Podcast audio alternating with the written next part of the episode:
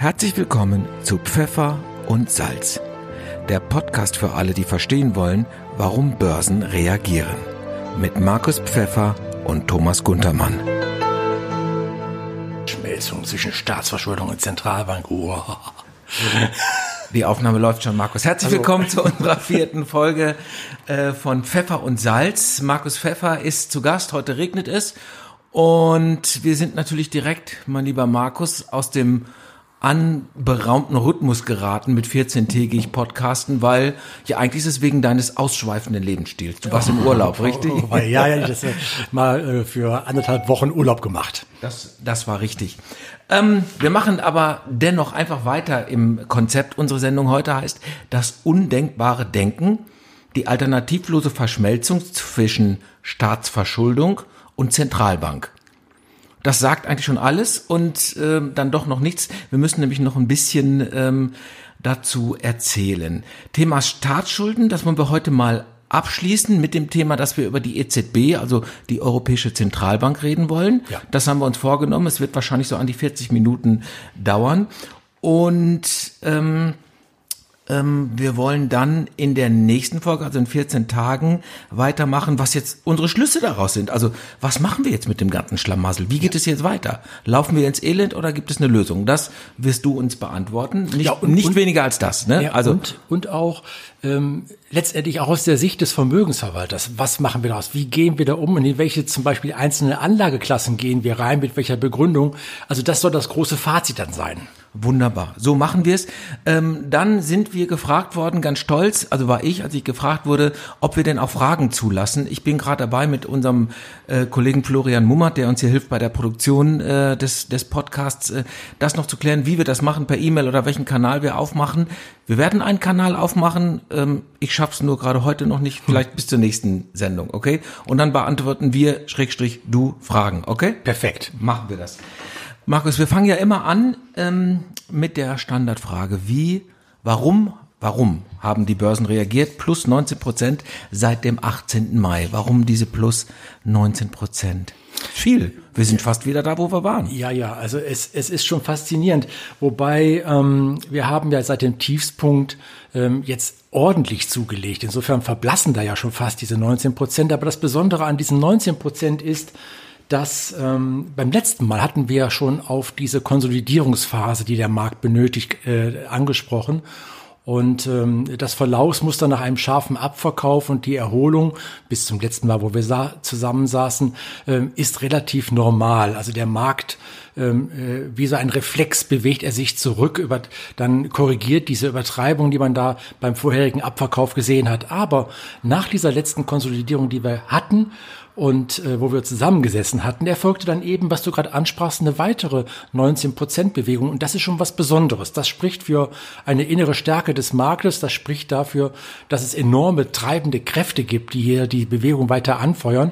Und äh, im Prinzip kann man das schon zusammen, äh, zusammenführen auf den Punkt. Es sind die massiven Konjunkturprogramme, die wir jetzt erlebt haben oder die, von denen wir jetzt hier gestern, aber auch vor zwei Wochen schon hörten. Denn vor, vor zwei Wochen hatten wir schon den, den äh, Effekt, dass ja ähm, Frau Merkel und der Herr Macron äh, zusammen schon den ersten Vorschlag gemacht hatten äh, für diesen Wiederaufbaufonds.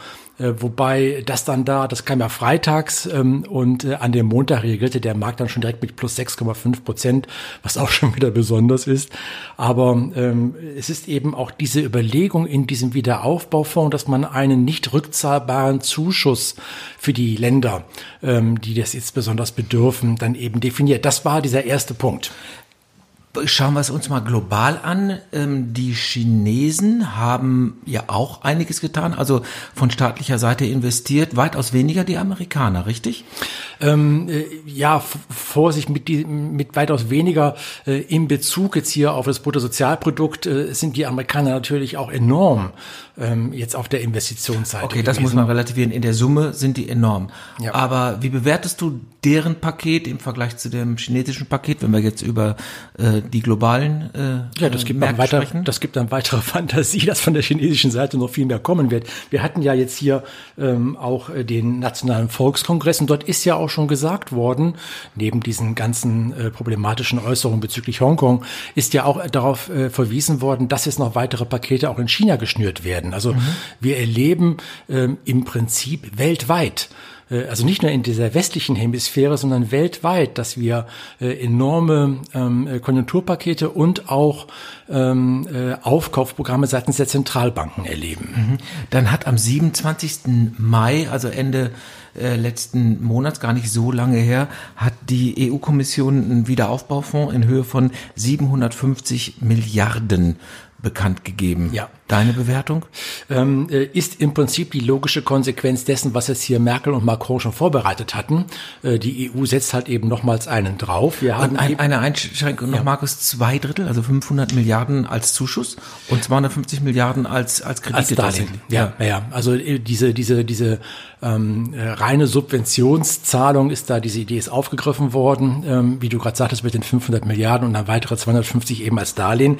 Das Interessante ist, dass ähm, hiermit letztendlich auch die EU ähm, äh, in Zukunft äh, eben nicht nur Empfehlungen geben kann, die dann von den nationalen Regierungen immer als Papiertiger dann sozusagen abgekanzelt werden, sondern sie hat jetzt hier effektiv Geld in der Hand, mit der sie ähm, äh, Dinge konkret einfordern, mit konkret unterstützen kann. Das ist schon etwas Besonderes. Ähm, wobei, ich meine, auch da wird das Geld ja nicht einfach nur so gemacht, sondern auch hier ähm, müssen auch erst einmal die ganzen 27 Nationalstaaten zustimmen. Ähm, und insofern ist das so ein kleines Damoklesschwert, was über diesem Wiederaufbaufondsplan jetzt hier dann hängt, denn es ist unklar, ähm, ob wirklich alle nationalen Regierungen dem zustimmen werden. Wir hatten ja schon direkt danach schon von den äh, sparsamen vier gehört. Ähm, Österreich, meine ich, Holland, äh, dann Schweden, Dänemark, äh, die dann sagen, nein, also wir wollen keine Subventionszahlungen. Wenn, dann kann man gerne helfen, auch in den entsprechenden Voluminas, aber es soll eben auch zurückgezahlt werden. Insofern, wir müssen mal abwarten, wie hier der politische Meinungsbildungsprozess dann jetzt vor, ähm, fortschreiten wird. Mhm. Ähm, äh, es sei daran erinnert, dass wir ähm, äh, äh, gerade auch in Bezug auf die Finanz- und Transaktionssteuer ja gele ge gelernt haben, wie extrem kompliziert, äh, Klammer auf, äh, unmöglich, Klammer zu, mhm. ähm, hier eine gemeinsame strategische äh, äh, Meinungsbildung ist. Also insofern schauen wir mal, die, die, der Pflock ist erstmal eingerammt. Ähm, äh, ich denke mal, dass hier ähm, Deutschland und Frankreich auch ähm, äh, Überzeugungsarbeit leisten werden für diejenigen, die denn da sich noch mit schwer tun. Ähm, äh, aber auf jeden Fall war das ein, äh, äh, ein, ein ganz wichtiger Punkt, denn ähm, in letzter Konsequenz äh, wartet ja auch die EZB darauf, dass jetzt hier von der Regierungsseite etwas kommt, damit im Prinzip nicht nur sie jetzt hier äh, auftritt im Rahmen der Bekämpfung der Krise, sondern eben auch seitens der Regierung etwas kommt. Insofern war das ein wichtiges Zeichen. Ähm, Ob es dann jetzt auch dann wirklich so live gehen werden wird, werden wir sehen. Schauen wir mal ähm, in einen Markt, den wir hier bisher wirklich nur am Rande tangiert haben. Japan, also Covid-19, äh, Corona äh, ist ja ein weltweites Problem die Japaner äh, haben eh schon mit hohen Schulden zu kämpfen, ist das mhm, richtig? ja. Und haben jetzt auch nochmal ein unfassbar großes in ihrem Verhältnis äh, zu, zur Größe und zu dem Bruttoinlandsprodukt ein unfassbar großes äh, ja. Programm gelauncht, ja. oder? Also 40 Prozent des BIP, das ist, das, das ist, schon ein Wort. Ähm, äh, und das Ganze bei einer Verschuldung, die irgendwo um die 240 Prozent des BIPs eh schon besteht. Aber ähm, wir, wir sehen hier ähm, auch, ähm, äh, also das, es ist sowieso faszinierend, dass die Kapitalmärkte wir hatten das, glaube ich, beim letzten Mal auch schon mal angeschnitten, bei 180 Prozent Verschuldungsgrad in, in Griechenland, ähm, da da Schnappatmung hatten und ähm, letztendlich auch ähm, während der letzten Jahre, fast schon Jahrzehnte, äh, dieses hohe Verschuldungsniveau in Japan halt eben äh, akzeptieren. Punkt. Und ähm, äh, aber klar ist auch, wir sehen hier, äh, das Limit einer Zentralbank ist im Prinzip bei der Verschuldung in der eigenen Währung nicht gegeben. Anders ist es bei Argentinien. Hier ist man in US-Dollar verschuldet und da haben wir äh, die ähm, äh, andauernden Staatspleiten, die uns da begleiten. Also äh, Japan äh, wird nicht bankrott gehen, nicht Konkurs gehen, weil es sich in der eigenen Währung verschuldet. Und äh, dementsprechend akzeptieren die Märkte auch diese enorm hohe Verschuldungsgrad. äh, in Japan und der Handlungsdruck auf die japanische Regierung war sehr, sehr hoch. Die Regierung Abe musste etwas machen und so erklären sich dann auch diese enorm hohen Pakete. Können die das jemals wieder loswerden? Tja, also ähm, ja, ähm. Weil äh, es ist unfassbar. ja. Diesen Dimensionen, ähm, denken wir mal an Griechenland, das sind unfassbare Dimensionen und kann man es natürlich nicht vergleichen, aber die Zahlen sind sehr hoch und ja. die Schuldenlast scheint erdrückend. Ja, ähm, ja, erdrückend in, in Anführungsstrichen, solange der Zins halt nicht sehr hoch ist. Ähm, äh, lebt es sich recht ungeniert. Also so, ja, okay. so lang ist das also halt alles ja. tragbar. Wir besprachen beim letzten Mal ja schon an, wo denn die natürliche Grenze für eine Staatsverschuldung, Bezug ist wieder mal auf unsere armen Italiener, äh, dann da besteht. Also ähm, äh, solange der Zins niedrig ist, mhm. ähm, äh, gibt es da erstmal kein Problem. Ähm, und weil letztendlich weltweit der Zins niedrig ist, aber wir werden gleich noch mal etwas dazu sagen, ähm, äh, gibt es da auch erstmal kein Problem. So äh, kann man das erstmal in den Raum stellen. Dass der Zins niedrig ist, ähm, ist wiederum eine Besonderheit und dazu stehen die Zentralbanken. Aber auch da kommen wir gleich nochmal drauf zu sprechen. Okay, dann schauen wir noch einmal nach äh, Frankreich, weil dort gab es eine Abwrackprämie, anders ja. als bei uns. Ja. Gott sei Dank, Klammer zu. ja gut, also Frankreich hat jetzt hier da den Eisbrecher gespielt ähm, und ähm, Verbrennungsmotoren ja, von Renault sind jetzt ja, ja, also, gefördert. Warum glaubst sind du? mit dabei. Ja. Ähm, ein großes, ein großer Anteil von den acht Milliarden äh, geht halt eben auch an Renault, aber ähm, es werden halt eben ähm, auch äh, ganz entgegen dem, was wir jetzt hier bei uns in Deutschland bekommen haben, werden dann eben auch bei den Automobilen die Verbrennungsmotoren mitgefördert. Ähm, das war eine Steilvorlage hier für Deutschland. Ähm, das haben wir ja gestern unser Paket ähm, äh, von den einzelnen Parametern auch äh, aufgezeigt bekommen. Ein bemerkenswertes Paket, also ein politisch bemerkenswertes Paket ja. in der, also im Umfang und in, und in der Summe. Und ähm, werden wir mal kurz politisch, Markus. Ähm, glaube, niemand hätte das der großen Koalition zugetraut, so schlagkräftig. Man kann über alles Dinge natürlich auch unterschiedlicher Meinung sein, aber der, der Wille zum politischen Handeln, den halte ich für bemerkenswert und den hätte ich nicht für möglich gehalten.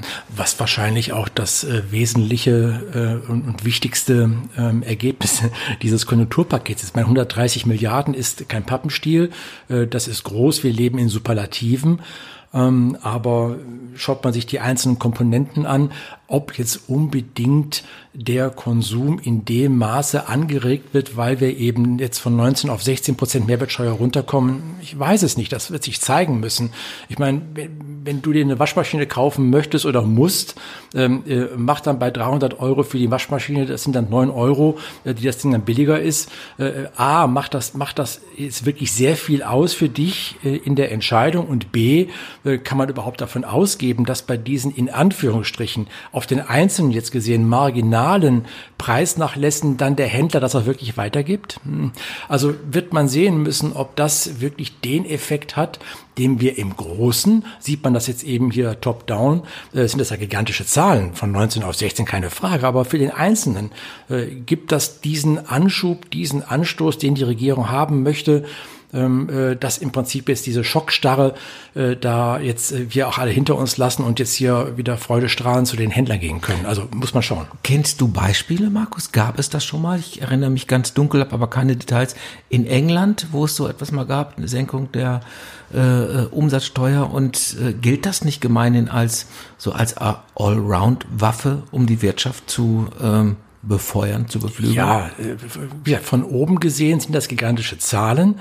Ähm, es kommt halt eben auf den Einzelnen an, der dann letztendlich Kaufentscheidungen aufgeschoben hat bis dato und der dann dadurch jetzt motiviert wird. Aber bleib bei dem Beispiel. 300 Euro Waschmaschine, 9 Euro, sind die dann für dich kriegsentscheidend?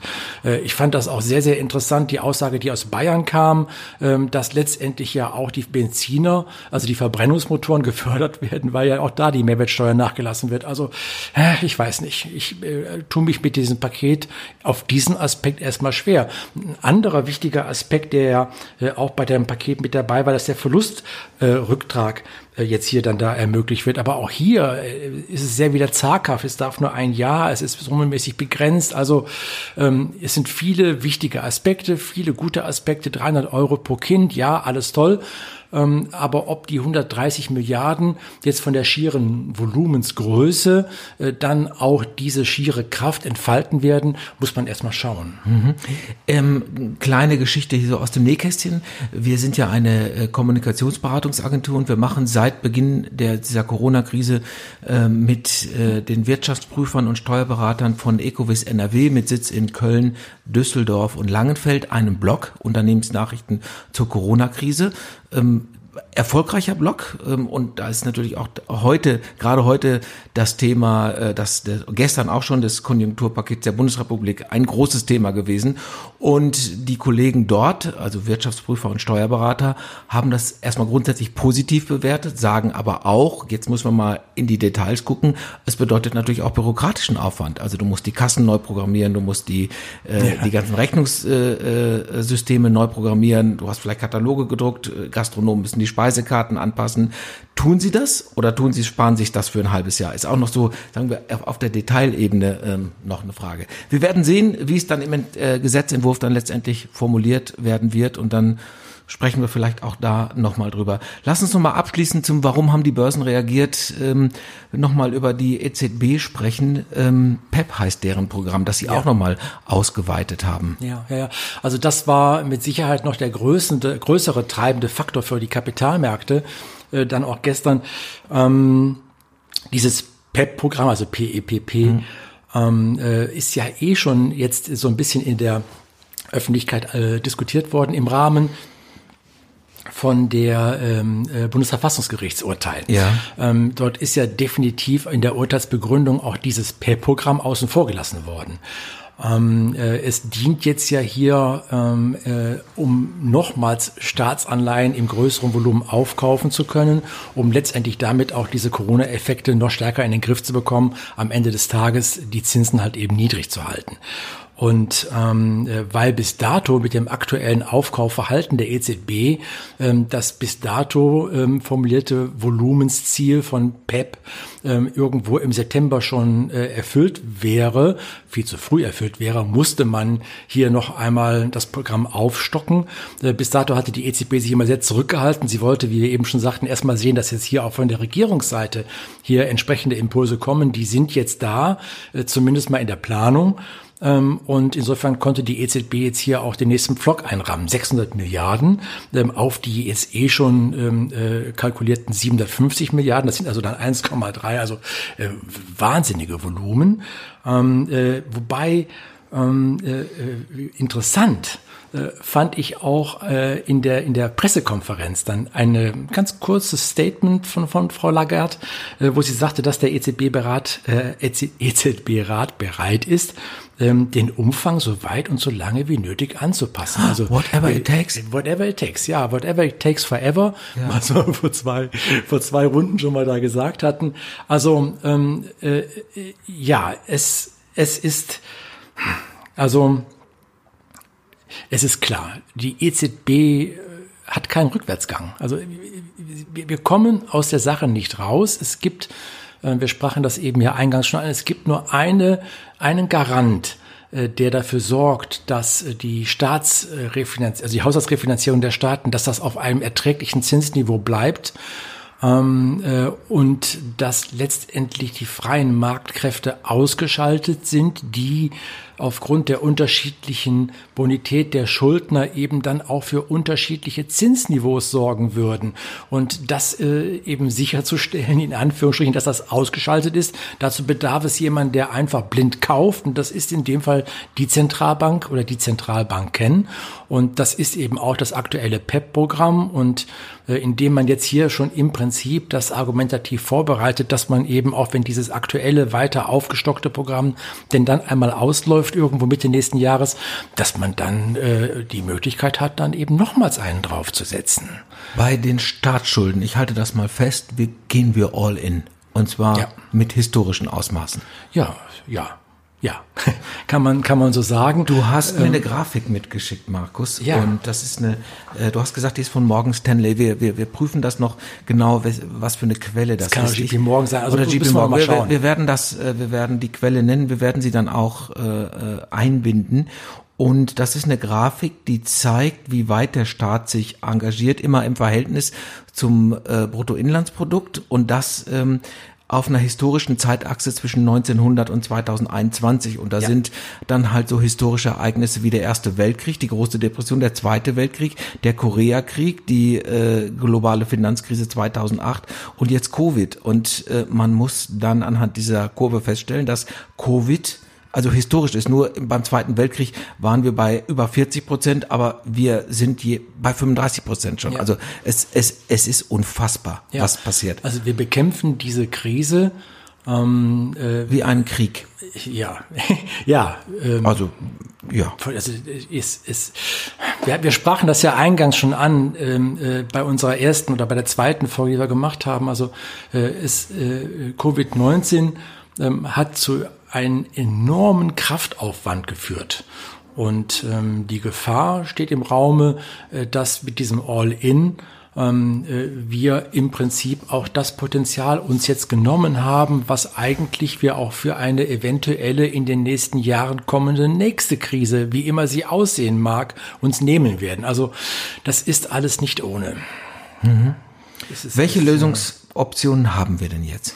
Tja, ähm, äh, in sagen wir mal, die, die angenehmste ähm, äh, und wovon auch aktuell gesprochen wird, äh, ist letztendlich Wachstum. Nicht Wachstum, wir generieren Wachstum, wir schaffen die, wir, wir, wir ähm, generieren die Potenziale für ein Wachstum, damit entstehen Steuereinnahmen, damit kann man äh, alle Schulden zurückzahlen.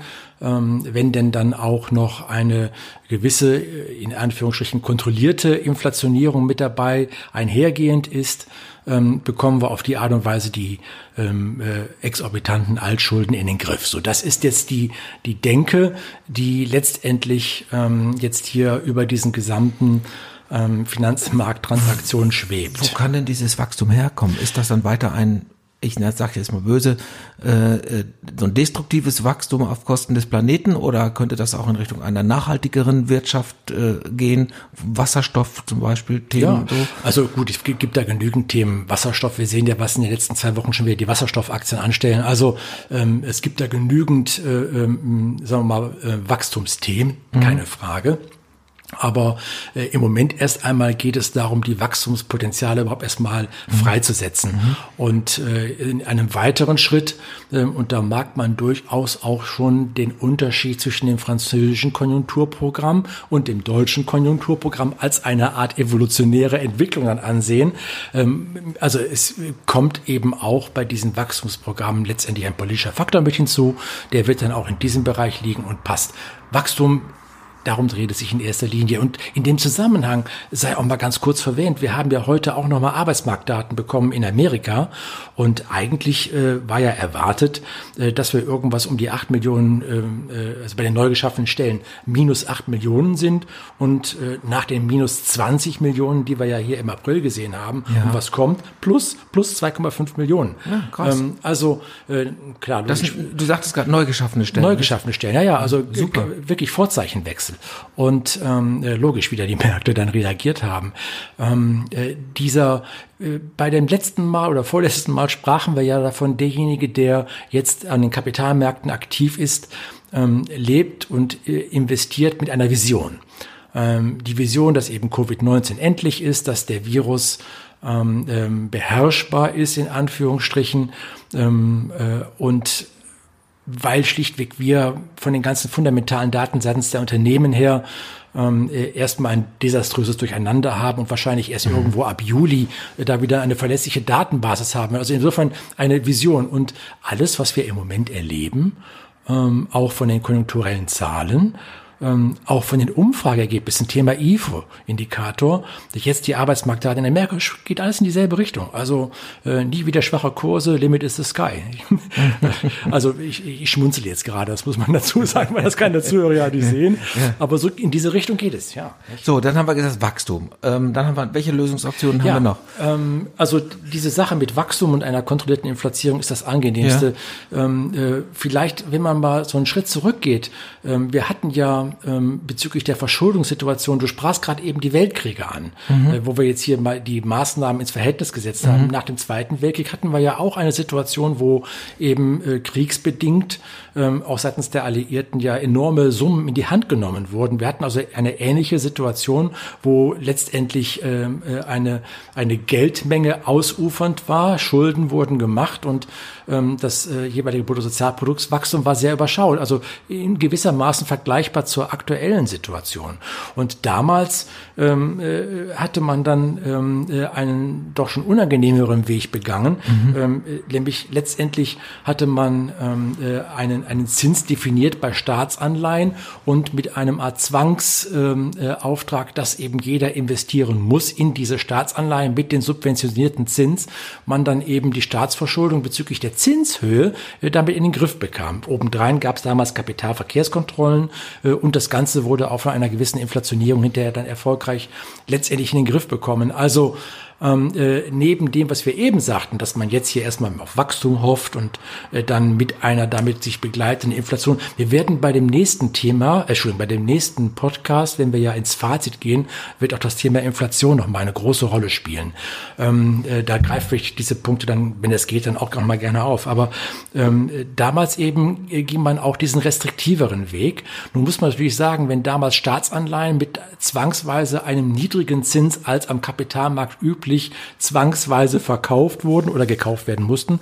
Wir erleben ja im Moment Ähnliches. Ich meine, also wenn die EZB jetzt hingeht, ihrerseits so viel kauft und so lange kauft, bis das der Zins da ist, wo er hin soll, ähm, äh, dann ist das ja letztendlich auch nichts anderes. Etwas eleganter vielleicht, ähm, aber es geht aufs selbe hinaus. Wir ermöglichen den Staaten, sich günstig zu refinanzieren, ähm, hoffen dann eben darauf, dass hier Wachstum kommt, dass wir eine gewisse Inflation sehen. Und wenn das alles nicht funktionieren sollte, dann kommt ähm, Punkt drei. Dann, ja, dann äh, wird man wahrscheinlich auch in die in die Fulbach-Kiste greifen. Ähm, die, dann haben was wir, für eine Kiste? Äh, in die Fulbach-Kiste. Ach so, okay. Und das bedeutet Schuldenannullierung. ja, Haircut. also ich meine Schuldenannullierung kennen wir ja aus Griechenland. Ja. Ähm, das haben ja. wir da ja erlebt. Kapitalmarktverkehrskontrollen kennen wir aus der Zypernkrise in 2008. Also das ist ja alles nicht äh, völlig undenkbar. Ja, ähm, äh, ist es jetzt äh, nötig? Nicht unbedingt. Ähm, ähm, aber es ist zumindest mal in der Repertoire ähm, vorhanden, ähm, dass ähm, äh, es da noch Möglichkeiten gibt. So, das so sei es erstmal gesagt. Aber erst einmal Wachstum und Inflation. Alle ah, fast 20 Jahre, also 17 bis 20 Jahre, sagte Professor Drosten in seinem Corona-Update-Podcast, äh, könnte man, also wenn man jetzt rückblickt, die besteht die Möglichkeit oder eine gewisse Wahrscheinlichkeit, dass so eine Pandemie auftritt, ähm, die ja, dann haben wir 20 Jahre Zeit. Ja, ja, aber überleg mal, schau mal, wir haben in 2001 haben wir SARS gehabt, mhm. Äh, dann hatten wir in 2002 hatten wir MERS, dazwischen mhm. gab, kam H5N1 und wir hatten die Schweinegrippe, also da ist die Schlachtzahl größer. Ja, also, aber die Zeitintervalle äh, sind kürzer. Ja, aber die äh, mit den Auswirkungen, die wir sie jetzt haben, also die so äh, von der Übertragung her so ja. infektiös ist, äh, also über Luftatemwege, Aerosole, was wir jetzt ja, alle kennengelernt haben, ähm, also was sich so weltweit so schnell verbreiten kann und solche Auswirkungen äh, hat und nötig macht, das ist wohl eher äh, weniger. Ja, wobei, wo du gerade Drosten, also Professor Drosten erwähnst, äh, ich hatte jetzt auch vor kurzem noch ähm, bei Markus Lanz war der Professor Streeck mit dabei. Ja. Und ähm, äh, er ist ja äh, nach der Heinsberg-Studie äh, auch einer der Wissenschaftler, die da auch einen optimistischeren Blick äh, formuliert hatten und auch weiter formulieren. Interessant fand ich, ähm, nachdem er äh, da äh, auch in Bezug auf den Lockdown so ein bisschen in die Ecke gedrängt wurde, ob das überhaupt richtig und nötig war, äh, dass er zum Schluss dann noch sagte, er geht nicht mehr davon aus, dass wir eine zweite Welle bekommen werden. Das sagte der Professor Drosten auch, er sagte etwas vorsichtiger, die Wahrscheinlichkeit, also es, es ist eine gewisse Möglichkeit da, dass wir da drumherum kommen. So, und das ist auch das, was an den Märkten jetzt hier gespielt wird. Wir sehen im Moment, wir sind ja noch bei dem Punkt jetzt hier auch da mit dem, die Börsen reagiert, wir sehen, dass wir von der, von der volkswirtschaftlichen Seite äh, diese Hoffnung auf das V, auch wenn der rechte Schenkel des Vs vielleicht nicht ganz so steil ist. Wir haben ja bei der EZB gestern gehört, bei Vollergard, dass da ähm, wir im nächsten Jahr nach diesen rund acht Prozent jetzt erstmal in diesem Jahr minus, dann vielleicht fünf und dann in 2022 dann drei. Also es äh, streckt sich so ein wenig, aber die Hoffnung auf das V ähm, äh, war der erste Punkt für die Märkte, an die sie sich aufgehängt haben. Der zweite war, dass die ersten Daten äh, dann da auch äh, bezüglich jetzt der Virus-Pandemie ähm, äh, ähm, in dieses Raster passen. Und äh, jetzt kommen die ganzen ähm, äh, Umfrageergebnisse, IFO etc. mit hinzu. Jetzt kommen auch harte Fakten wie die Arbeitslosigkeit mit hinzu. Also wir sind voll in einer Erholungsphase. Äh, und insofern, ähm, obwohl der Konsolidierungsbedarf des Marktes oder Überhitzungserscheinungen sicherlich jetzt mehr auftauchen, ähm, kann ich mir schon fast nicht mehr vorstellen, dass wir einen nennenswerten Rückschlag von den Kursen äh, nochmals haben werden. Es mag durchaus nochmal zehn Prozent sein, aber äh, wir leben in der Zeit der Superlative. Ähm, bei diesen Anstiegsverhalten ähm, äh, ist auch eine 13, 13.1, 13.2 im DAX nicht ausgeschlossen. Und dann ist dann dort auch mal im Rahmen eines, ähm, ja, eigentlich heißt es ja immer nach Selling May und Go Away. Äh, dieses Jahr ist es wahrscheinlich dann Selling Juli und Go Away, ähm, zumal wir dann ja auch äh, die, die Wahlen in Amerika langsam vor die, äh, vor die Nase bekommen. Ähm, äh, Mag es dann jetzt auch nochmal eine Phase geben, wo die Märkte dann ein bisschen mal zur Ruhe kommen werden. Nicht? Aber grundsätzlich ähm, ich hatte beim letzten Mal schon gesagt, wir haben die tiefsten Kurse gesehen. Da würde ich heute noch mal ein Ausrufezeichen hintermachen. Mit dieser optimistischen Aussage, Markus. Ich wollte dich fragen, wir haben jetzt 30 Minuten auf dem Puckel in, dieser, in diesem Podcast. Wieder. Sollen wir jetzt stoppen und das EZB-Thema, ähm, sollen wir zwei Teile daraus machen oder wollen wir jetzt noch machen EZB? Was, machen wir es weiter. Ich machen denke mal, weiter. Das, das machen wir heute gut. mal eine, eine längere Runde. Ja, Weil du im Urlaub warst, bist du frisch genug. ähm, dann machen wir jetzt das ganze Programm. Bevor wir zur EZB kommen, ähm, du hast mir einen kleinen Schock eingejagt, als wir heute Nachmittag telefonierten. Ähm, da war doch noch was in England mit Brexit. Ende Juni, ja, oder? Ja, ja, ja, genau. Also gerät alles so ein wenig in den Hintergrund. Ähm, wir sind ja im Moment in der Phase, äh, dass wir jetzt im Prinzip die Verhandlungen führen müssen, um erstmal über eine ähm, Zollvereinbarung zu kommen. Und de facto äh, sind die Verhandlungen bis dato sehr, sehr schwierig gelaufen. Und ähm, äh, wir müssen jetzt hier im Prinzip bis zum Juni-Gipfel der EU-Staatschefs und Regierungschefs, das ist Ende des Monats, bis dahin muss klar sein, inwiefern die Regierung Johnson jetzt hier eine Verlängerung der Verhandlungszeit Laufzeit dann beantragt um bis zu zwei Jahre. Wenn das nicht passieren sollte, wir reden jetzt hier von Ende diesen Monats, äh, dann laufen wir zum Jahresende diesen Jahres doch in den harten Brexit rein. Ähm, also äh, äh, eine Thematik, die im Moment nicht groß thematisiert ist. Vielleicht wird sie in den nächsten Tagen thematisiert, äh, weil eben der Ultimo jetzt näher rückt, aber eine wichtige Sache, die wir im Auge halten sollten. Also, wobei ich dazu sagen muss, ich wäre überrascht, wenn in der aktuellen Situation, in der sich da auch Großbritannien befindet, jetzt ähm, wirklich die Regierung Johnson da, außer dieser Pokerei, die wir im Moment erleben, da wirklich es zu einem harten Brexit kommen lassen würde. Das kann ich mir kaum vorstellen. Also Meinst du, es wird nochmal einen Aufschub geben oder die Bitte? Also ich gehe mal davon aus. Ja, ja, ist, okay. Die Frage wird wahrscheinlich halt nur sein, wie kriegt man Gesichtswaren das Ganze ja, hin, äh, ohne dass dann da irgendeiner nach Canossa gehen muss. Also, äh, aber äh, Tim, man sagt das ist ein wichtiger Punkt, CB, man muss es im ne? Auge Corona-bedingt. Das wäre ja. wär einer dieser Auswege. Okay, gut, dann kommen wir jetzt mal zur äh, EZB, das, was wir uns eigentlich vorgenommen haben und, äh, und überziehen ist äh, jetzt mal. Ähm, aktuell, so fasse ich dich jetzt mal zusammen, Markus, hängt alles von der EZB ab. Ja. Richtig? Ja. Ähm, welche Aufgaben hat die EZB, die Europäische Zentralbank eigentlich? Ähm, das lässt sich fast in einem Satz schon alleine sagen. Sie soll für Preisstabilität sorgen. Wie macht sie das? Äh, dazu hat sie äh, verschiedene Möglichkeiten. Das ist äh, vor allem, indem sie zum Beispiel kurze Zinsen, also die, die kurzfristigen Zinsen definiert, indem sie die Rekapitalisierung der Banken organisiert. Ähm, das, das ist dieses Hauptaufgabenmerk, Hauptaufgabengebiet der EZB. Wie ist die organisiert? Wem gehört die? Sie gehört jetzt erstmal äh, im Prinzip Europa oder uns allen. In letzter, sie ist ein, ein Organ der EU.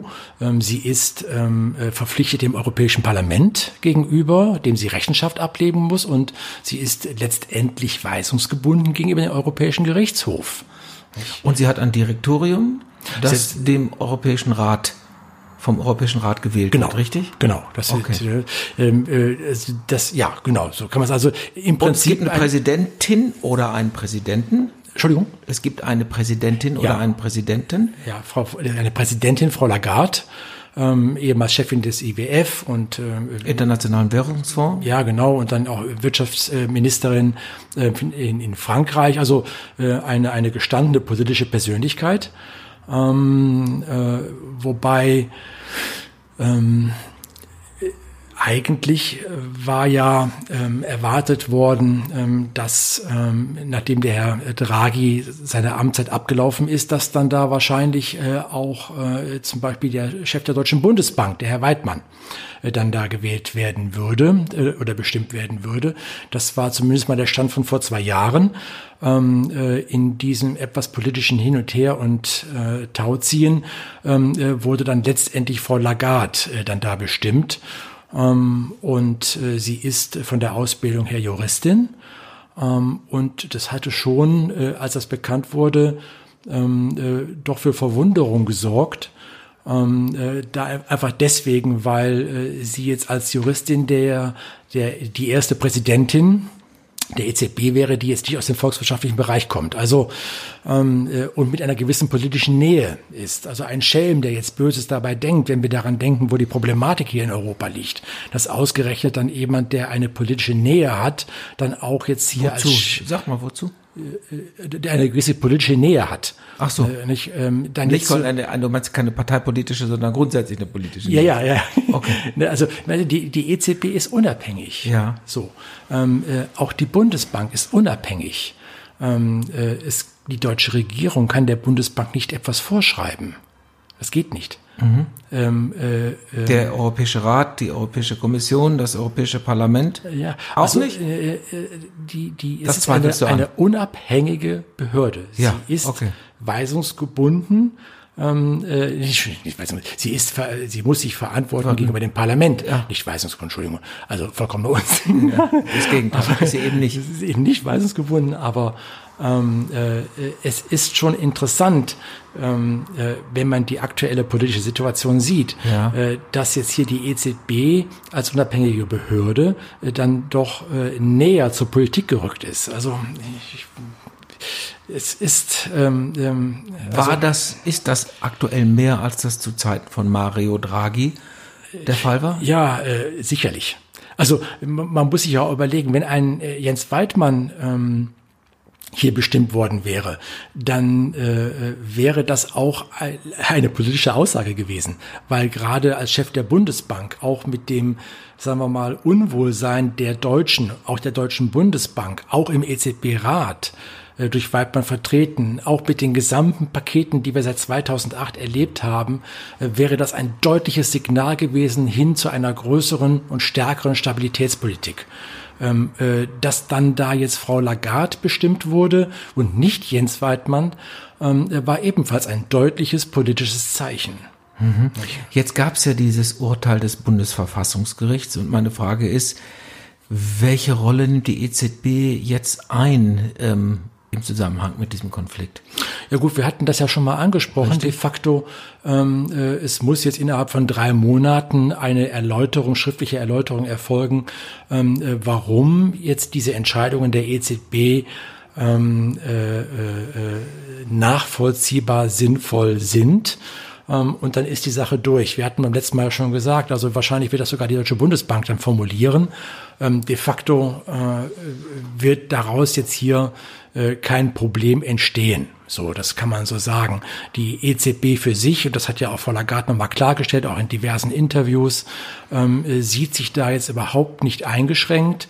Ähm, sie hat das okay seitens des Europäischen Gerichtshofs, das ist die jetzt aus der Sicht der EZB dann auch übergeordnete Instanz. Es gibt da also kein Problem. So. Und de facto kann auch, und das ist dann auch die Diskussion aus Sicht der EZB, der Bundesbank, der Deutschen Bundesbank, nicht vorgeschrieben werden, nicht mehr daran teilzunehmen mit Sicherheit eine andere Sichtweise, wie jetzt hier die Sichtweise des Bundesverfassungsgerichtes, dass er de facto äh, hier der Deutschen Bundesbank ein Verbot aussprechen würde. Also ähm, äh, nach wie vor eine, eine Situation, die in der Schwebe ist. Äh, wir haben klare Fronten, ähm, aber ich gehe nach wie vor davon aus, dass jetzt hier die Sache sich dann klären wird, politisch klären wird. Wie wird sich denn dann die Bundesbank äh, positionieren? Wie wird sie den EZB-Programm äh, folgen? Wird sie sich daran beteiligen oder nicht? Ja, sie wird äh, erst einmal, also die, der, der Konsens ist erstmal, sie wird dem folgen müssen. So. Ähm, das ist politische Pflicht. Das ist jetzt erstmal die Pflicht aus den Verträgen. Okay. Aus den, aus den EU-Verträgen, die wir haben. Mhm. Weil ähm, wir müssen im Hinterkopf haben, ähm, äh, die, die, die Bundesbank ist Bestandteil des EU-Systems, der Zentralbanken. Also es kann da kein großes Ausscheren geben. Wir würden einen Vertragsverstoß erleben, wenn die Bundesbank jetzt nicht mehr mitmachen würde. Klammer auf, muss man dazu erwähnen, die Bundesbank kauft die deutschen Staatsanleihen. Also jede Zentralbank in Europa kauft die jeweils nationalen Anleihen. Die italienische Zentralbank kauft die italienischen Anleihen, die deutsche mhm. Bundesbank die Bundesanleihen. Also ähm, äh, selbst wenn, wovon ich nicht ausgehe, äh, hier die Bundesbank nicht mehr mitziehen würde, äh, würde sich das erst einmal nur in Anführungsstrichen auf die deutschen Bundesanleihen auswiegen wirken, die denn da nicht mehr gekauft werden. Mhm. Jetzt, Aber ich sehe diesen Punkt nicht. Okay. Jetzt ist die Frage, es gibt diese Verpflichtung, es ist vertragliche EU-Verpflichtung. Hat die Bundesbank einen Bewertungsspielraum? Nein, hat sie nicht. Sie hat keinen Bewertungsspielraum. Sie kann der Sache äh, nicht irgendwie Interpretationen interpretativ äh, da entgegengehen. Die seitens der EZB kommt die Anweisung und dann muss sie darauf auch das umsetzen. Da gibt es keine große Differenz. Dann lass uns doch zum Abschluss noch einmal äh, bitte zurückschauen, Markus, und zwar von der Immobilienkrise zur Staatsschuldenkrise in Zahlen ja. ausgedruckt, die ausgedrückt die Entwicklung von 2008 bis 2012. Ja. Ja, also äh, ich, ich beobachte ja die, die Geldmengenentwicklung jetzt seit, seit vielen, vielen Jahren und seit 2008 ist da deutlich Bewegung hineingekommen. 2008, nach oben, Bewegung nach oben, nach oben, ja. Nach oben. Ähm, 2008 war ja die Immobilienkrise in Amerika, äh, die letztendlich wie so ein Dominoeffekt verschiedene andere Punkte dann anstieß und aus dieser Immobilienkrise äh, entstand eine Wirtschaftskrise. Wir bekamen die Bankenkrise und in letzter Konsequenz bis 2012 hatten wir dann auch noch die Staatsschuldenkrise, Thema Griechenland. Ja. Äh, wo wir ja alle gelernt hatten, wie eine kreative Buchhaltung funktioniert. ähm, aber ähm, die Reaktion der Zentralbank und auch der Zentralbanken ähm, war unisono erst einmal Senkung der Zinsen. Das ist das klassische Repertoire äh, der Zentralbanken, um jetzt hier entsprechende Impulse zu setzen. Äh, allerdings äh, ist die, die, die Dynamik der Krise so groß gewesen, dass sie schon gar nicht mehr ausreichte. Ähm, normalerweise bewegt sich ja, wie wir das eben schon sagten, die Zentralbank im Bereich der kurzen Zinsen. Hier mhm. werden eben die Refinanzierung der Banken mit den entsprechenden Geldsätzen, Geldwertsätzen dann da eben äh, da, äh, äh, geleitet. Aber das reichte schon eben nicht mehr aus. Und weil äh, damals die, die große Angst bestand, dass wir äh, mit dieser 2008er Krise äh, letztendlich in so eine Deflationsspirale kommen werden, so wie wir sie da 1927 schon erlebt hatten, bis, bis 32 im Prinzip, ähm, äh, äh, ging man eben auch dann dazu hin, äh, die langfristigen Zinsen zu bewegen. Das heißt, die Staatsanleihen ähm, äh, letztendlich aufzukaufen und durch den Kauf von den Staatsanleihen steigt der Kurs der Staatsanleihen in letzter Konsequenz und mit diesem steigenden Kurs sinkt die Rendite. Mhm. Und auf die Art und Weise äh, wollte man dann eben diese Zinsstrukturkurve, äh, das ist sozusagen der äh, eine eine Kurve, die in die verschiedenen Fristigkeiten von ah, ein bis mhm. zwei, drei Monate Termingelder etc. bis hin zu den zehnjährigen Zinssätzen äh, dann darstellt, dass man diese insgesamt dann eben flacher setzt. Und äh, das ist letztendlich das, was wir jetzt seit 2012 erleben, was auch im Rahmen von Whatever It Takes dann da in London damals von Herrn Draghi gesagt wurde, wo ich dachte schon damals, ich höre nicht richtig. Aber ähm, äh, das begleitet uns im Prinzip seitdem. Die Argumentation der, der EZB ist letztendlich immer wieder dieselbe. Ähm, äh, die Inflationsrate wird als Ziel definiert von nahe, aber äh, unterhalb der zwei. Äh, und weil wir damals ähm, äh, äh schon deutlich darunter waren, aktuell sind wir bei 0,1, also wir bekämpfen Deflation im Moment. Ähm, äh, äh, Was ja auch schon bemerkenswert ist, oder? Also ja. ich, ich meine grundsätzlich, es gibt doch diese, diese Korrelation zwischen Geldmenge und Inflation. Und es gibt ja auch nicht wenige Ökonomen, die jetzt, die, die das postulieren, die sagen, je höher die Geldmenge ist, umso höher ist auch die Gefahr der Inflation. Und irgendwann ja. brauchen wir sie natürlich auch zur Schuldentilgung. Aber jetzt sagst du, so beiläufig, äh, wir bekämpfen eine Deflation. Ja, also wir, wir bekämpfen im Moment deflationäre Strukturen, die wir haben. Mhm. Das machen wir im Prinzip seit 2012.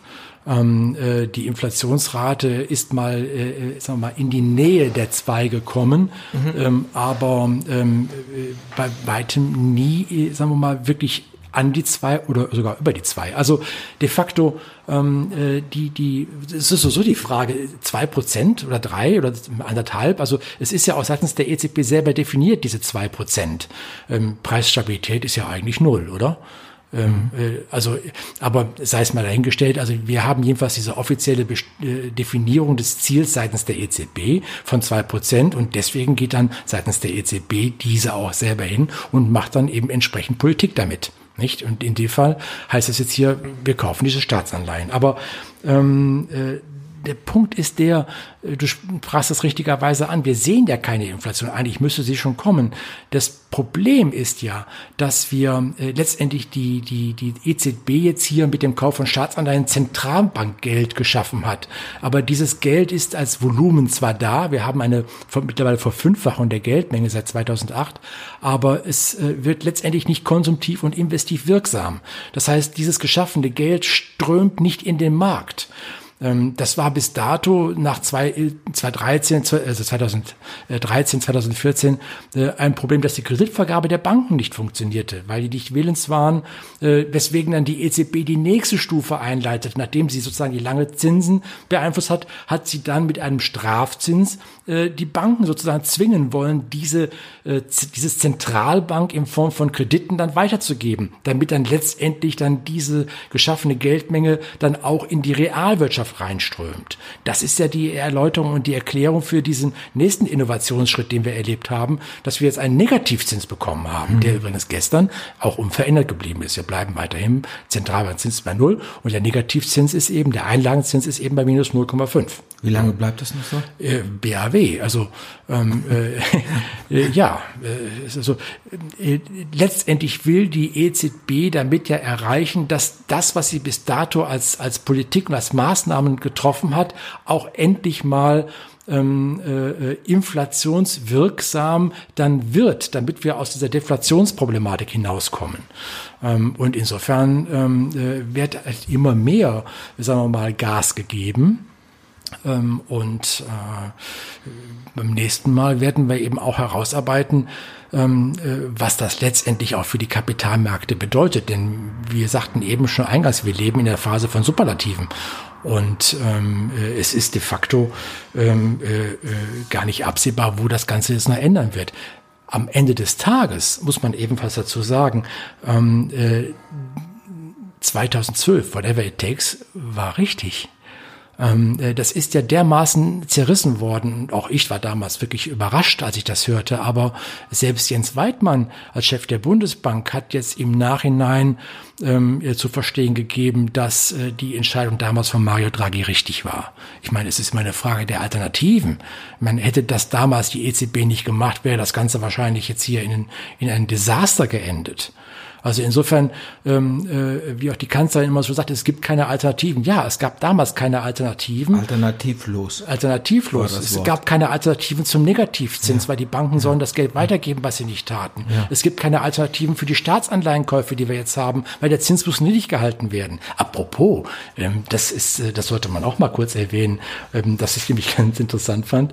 Äh, gestern ähm, gingen natürlich mit der Entscheidung der, der EZB die Zinsen in Italien nochmals runter, bei den zehnjährigen Anleihen auf 1,4 und in Deutschland stiegen sie um 0,3. Auch heute steigen die Zinsen in Deutschland. Also wir sehen schon, dass innerhalb dessen, was im Moment als wesentlichen die treibenden Kräfte hier in Europa sind, der Markt schon anfängt scheinbar ähm, hier zu differenzieren. Nicht? Also äh, das aber nur am Rande da, äh, da erwähnt. Äh, de facto muss man eins sagen, das Problem ist mittlerweile, dass die EZB die Geister, die sie rief, sie, sie hat damals mit 2012 einen sehr innovativen, bis dahin nicht für möglich gehaltene Entscheidung getroffen.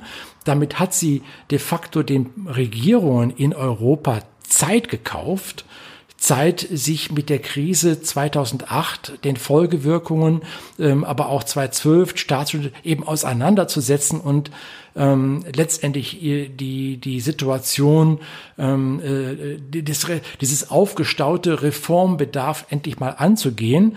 Ähm, aber de facto äh, muss man sagen, ähm, äh, sie ist hängen gelassen worden. Es ist nichts passiert. Und äh, das ist auch so eine Sache, die mich auch immer wieder ärgert. Was haben wir alles über Lehman und über die Banker und alles Mögliche gesprochen äh, und, und keine, keine, kein Bericht in der Presse und in den Medien, äh, der über diese Zeit spricht, der über die bösen Banker spricht. Ja, ist Bankster richtig. war das Stichwort. ja, das ist richtig. Aber wenn man das wirklich einmal ähm, unemotional sieht, äh, dann ist das Versagen nach 2012 nicht auf der Bankenseite und nicht auf der EZB-Seite. Das Versagen ist ein politisches Versagen. Wir schaffen es nicht, Reformbedarf umzusetzen. Wir schaffen es nicht, althergebrachte Strukturen aufzuweichen. Thema Italien, Arbeitsmarkt. Wir schaffen es nicht, dem Wähler zu erklären, weswegen gewisse Dinge opportun sind, nötig sind, zwangsläufig gemacht werden müssen. Und dementsprechend erleben wir, dass letztendlich das, was die EZB als Zeit gekauft hat, verstrichen ist. Und im Prinzip wir jetzt in der Situation sind, wo wieder einmal alternativlos Nochmal was die EZB noch einen draufsetzen muss ja. und das PEP-Programm nochmals erhöhen muss und das PEP-Programm nochmals wieder erhöhen werden wird. Es ist ähm, äh, alternativlos. Also Gut. Die, ich, ich sagte eben, kein Rückwärtsgang. Die EZB hat keinen Rückwärtsgang. Das ist ein schöner Titel dieser Podcast-Folge. die EZB hat keinen Rückwärtsgang. Ich denke darüber nach. Markus, ich gucke auf die Uhr, 50 Minuten. Wir haben jetzt oh, quasi ja. zwei äh, Folgen gemacht. Äh, kurzer Ausblick. Wir machen noch mal ein Fazit. Also äh, eins muss ich noch sagen, organisatorisch. Wir haben, schreiben heute den 5. Juni 2020. Die Sendung wird, also diese Podcast-Folge veröffentlichen wir am Mittwoch, damit wir wieder in unseren Rhythmus kommen. Und das wird dann der neunte sein. Und danach, die nächste Folge, machen wir ein Fazit und äh, sprechen mal aus Sicht des Vermögensverwalters, der du ja bist, äh, welche Rückschlüsse du daraus ziehst ja. ähm, an den Börsen. Bis dahin wird aber auch wieder aktuell viel getan sein. Also wir werden bestimmt wieder 20 Minuten über das Warum sprechen. Ja. Außerdem, wir sind ja in Köln und hier weiß man ja, hätten ja immer gute Jange. Also insofern und dabei eine Lösung finden. Dabei wollen wir es belassen. Vielen lieben Dank, Markus. Auf bald. Danke dir, Thomas. Das war Pfeffer und Salz, der Podcast für alle, die verstehen wollen, warum Börsen reagieren. Mit Markus Pfeffer und Thomas Guntermann.